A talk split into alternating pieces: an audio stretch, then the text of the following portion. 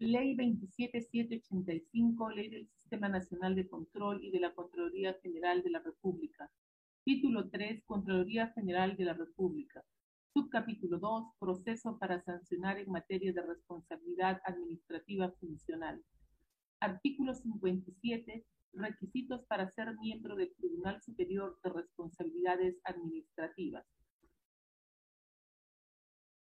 A. Ser mayor de 40 años de edad, es decir, no menor de 40 años. B. Contar con título profesional y colegiatura hábil. Título profesional, de acuerdo a la ley universitaria, para obtener el título profesional se requiere la aprobación de una tesis o trabajo de suficiencia profesional Cabe destacar que el título profesional solo se puede obtener en la universidad en la cual se haya obtenido el grado de bachiller. Colegiatura hábil es un acto de afirmación profesional que aporta confianza en el nivel de conocimiento y competencia del profesional colegiado, algo que queda especificado mediante las acreditaciones profesionales que estas instituciones otorgan a aquellos colegiados que cumplen con determinadas formaciones. La colegiatura es requisito obligatorio para ejercer la profesión en el Perú en los casos en que la ley lo señala. C. Tener experiencia profesional en entidades del sector público o privado no menor de 10 años o comprobada docencia universitaria por el mismo periodo. Tener experiencia profesional en entidades del sector público o privado no menor de 10 años, es decir, haber ejercido su profesión para el Estado o, o el sector privado no especifica a ningún sector determinado en especial o solo en un sector. Puede ser en cualquier sector o en los dos sectores, público o privado, por el lapso no menor de 10 años. Comprobada docencia universitaria por el mismo periodo. Docencia universitaria. La docencia universitaria es una práctica social y científica en sus diferentes niveles que implica funciones determinadas que requiere una formación académica y multidisciplinaria específica, pudiendo ejercerse en el sector público o privado. D. Contar de preferencia con estudios de especialización en el ámbito de su profesión. La especialización es ampliar los conocimientos prácticos y teóricos de un determinado campo de estudio, es decir, serás todo un especialista en el área que desees. E. No tener filiación política alguna, es no estar registrado en algún partido político. Los partidos políticos llevan un padrón de afiliados donde están registrados alfabéticamente todos los nombres de los ciudadanos por nombre y apellidos, documento de identidad y sexo de aquellos que integran esa condición, la que debe ser aprobada previa presentación de una ficha llamada ficha de afiliación. F.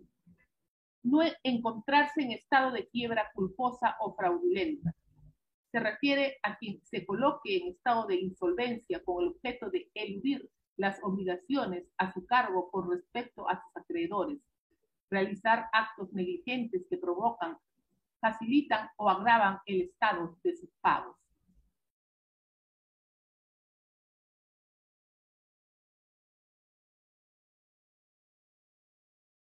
Ley 27785, Ley del Sistema Nacional de Control y de la Contraloría General de la República. Título 3, Contraloría General de la República. Subcapítulo 2, Proceso para sancionar en materia de responsabilidad administrativa funcional. Artículo 57, Requisitos para ser miembro del Tribunal Superior de Responsabilidades Administrativas. ¿Qué? no haber sido sancionado penalmente. Es una consecuencia jurídica que consiste en privar temporalmente de ciertos bienes jurídicos a quienes han realizado un tipo penal. H. No haber sido sancionado con destitución, despido o inhabilitación. La destitución es una sanción administrativa consistente en separar a un servidor del empleo, cargo o comisión que desempeñe el servicio público por habérsele encontrado responsable en términos de la ley. La sanción de inhabilitación o despido de un funcionario o servidor público supone la consecuente extinción del vínculo jurídico que soporta el desempeño del ejercicio de la función pública que estuviera prestando a la fecha en que se hace efectiva la sanción. Asimismo, comprende el impedimento de asumir un nuevo mando, cargo, empleo, comisión de carácter público o celebrar contratos administrativos de servicios o para ejercer la función pública bajo cualquier modalidad en las entidades del Estado. Y tener conducta intachable y reconocida solvencia e idoneidad. Conducta intachable es no dar motivo de censura o desaprobación, es decir, es irreprochable, honorable, respetable. Reconocida solvencia es la firmeza de espíritu que no lleva a reunir las responsabilidades asumidas pensando en el bien nacional o general. E idoneidad moral se refiere a la aptitud, buena disposición o capacidad que alguien tiene para un fin determinado, es decir, el conjunto de normas que se consideran buenas para dirigir o juzgar el comportamiento de las personas en las instituciones. J. Tener estudios de especialización acreditados en Derecho Constitucional, Administrativo, Laboral o Gestión de Recursos Humanos y Contratación Pública.